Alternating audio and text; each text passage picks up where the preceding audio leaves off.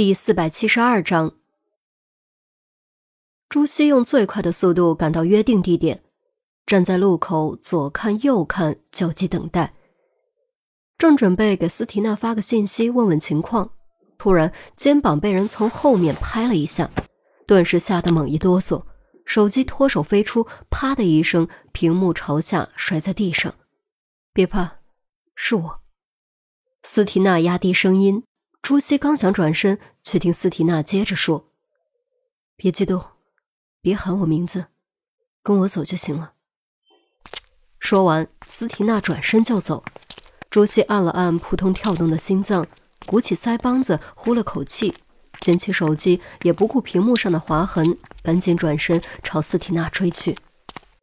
绕了十几分钟，斯提娜来到一辆看起来很旧的桑塔纳前，打开车门道。坐进去，我带你去个地方。去哪儿？朱熹好奇的问，但还是依言坐了进去。到了你就知道了。斯提娜警惕的左右看了看，坐进驾驶座，启动引擎，驱车朝城北驶去。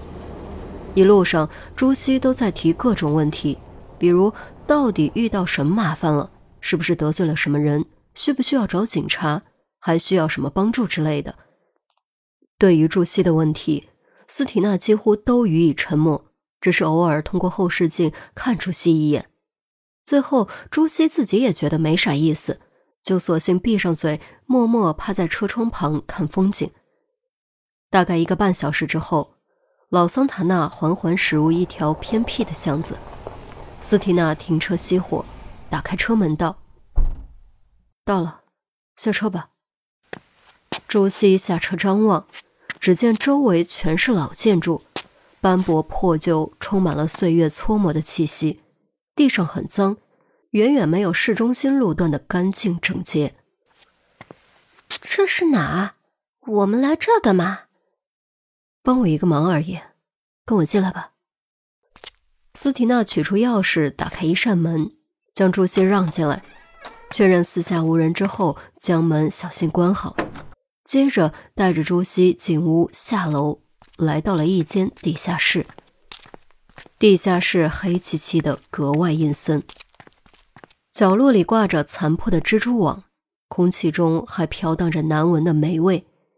朱熹莫名有点害怕，下意识屏住了呼吸，小声问：“我们，我们来这里做什么？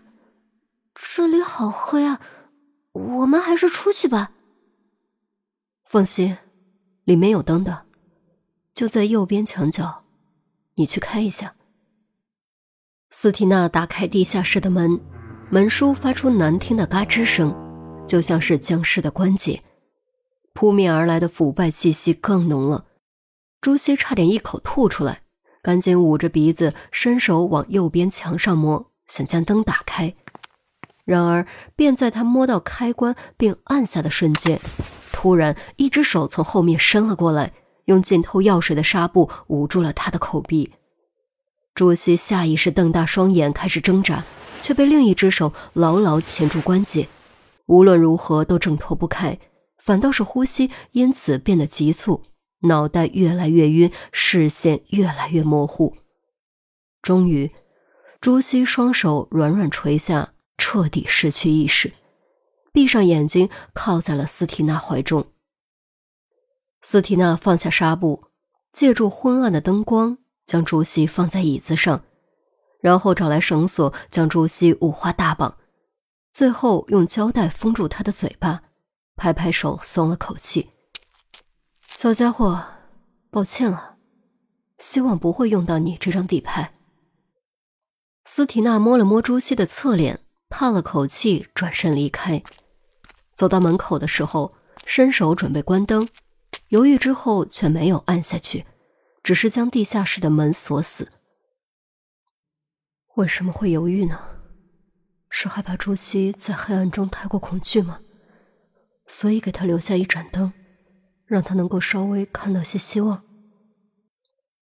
不知道，斯提娜自己也不知道为什么会这样做。蛇是冷血动物。他的血液很冷，至少他自己是这么认为的。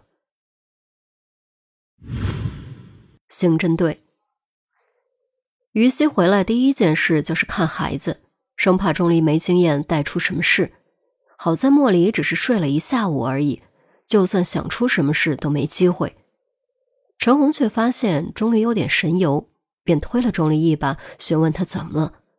钟离拿出一个快递袋，说：“刚送上来的，快递，谁的？拆了吗？”陈红接过一看，面单上并没有正规填写，甚至连发件人的信息都没有，只有三个大字：“钟离收。”给我的，还没拆，这不是正规快递。只是找人专门送给我的。谁这么神神秘秘的？还有，他怎么知道你在这里呢？于西确认莫离没事之后走了过来。钟离摇摇头，表示自己不清楚。为什么不拆？拆开看看不就清楚了？陈红说完，主动帮钟离将快递袋撕开，打开一看，里面赫然是一个 U 盘，又是 U 盘。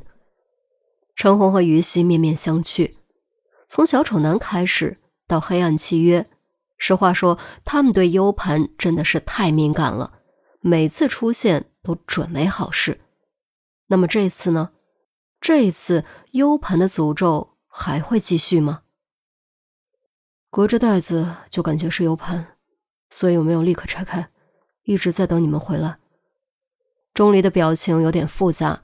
他可是没少吃 U 盘的苦头。那，看看。于西试探着问。虽然说神神秘秘的东西总是感觉不太好，但他还是很好奇，这 U 盘里到底会有什么东西。看看。陈红郑重颔首，做出决定。好吧，我把线拔了，这样安全些。钟离说完。就近将一台电脑的线拔掉，以防如果有病毒自动扩散。陈红将 U 盘递给于西，于西将 U 盘连入 USB，读取新设备迅速完成。这次没有出现任何异常。等了好几秒，桌面都一片平静，三人不约而同稍微松了口气。于西打开我的电脑，将 U 盘所在的盘符打开，里面赫然是一个视频文件。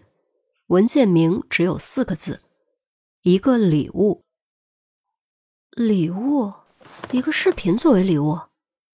打开看看。玉溪看了钟离一眼，双击鼠标将视频文件打开。播放器窗口弹出并最大化，进度条已经开始走动，画面却还是一片黑暗。正当于西怀疑是不是卡住了，准备拖动进度条的时候。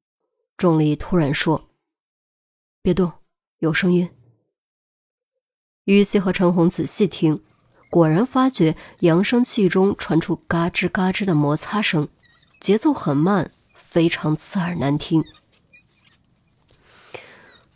这什么鬼声音？我怎么感觉有点耳熟？陈红蹙着眉头喃喃自语。钟离心中疑惑，因为他也有同样的感觉。要不要往后快？于西话音未落，异变陡升，画面中上部突然亮起一盏灯，昏黄的光芒出现的相当突兀。灯光下，一辆木质的玩具三轮车正在缓缓朝着镜头方向移动，车上坐着一个人偶，人偶双脚踩着脚踏板，脸上戴着一张色彩浓艳、抽象恐怖的小丑面具。嘴巴笑得几乎要咧到耳朵根，哎呦！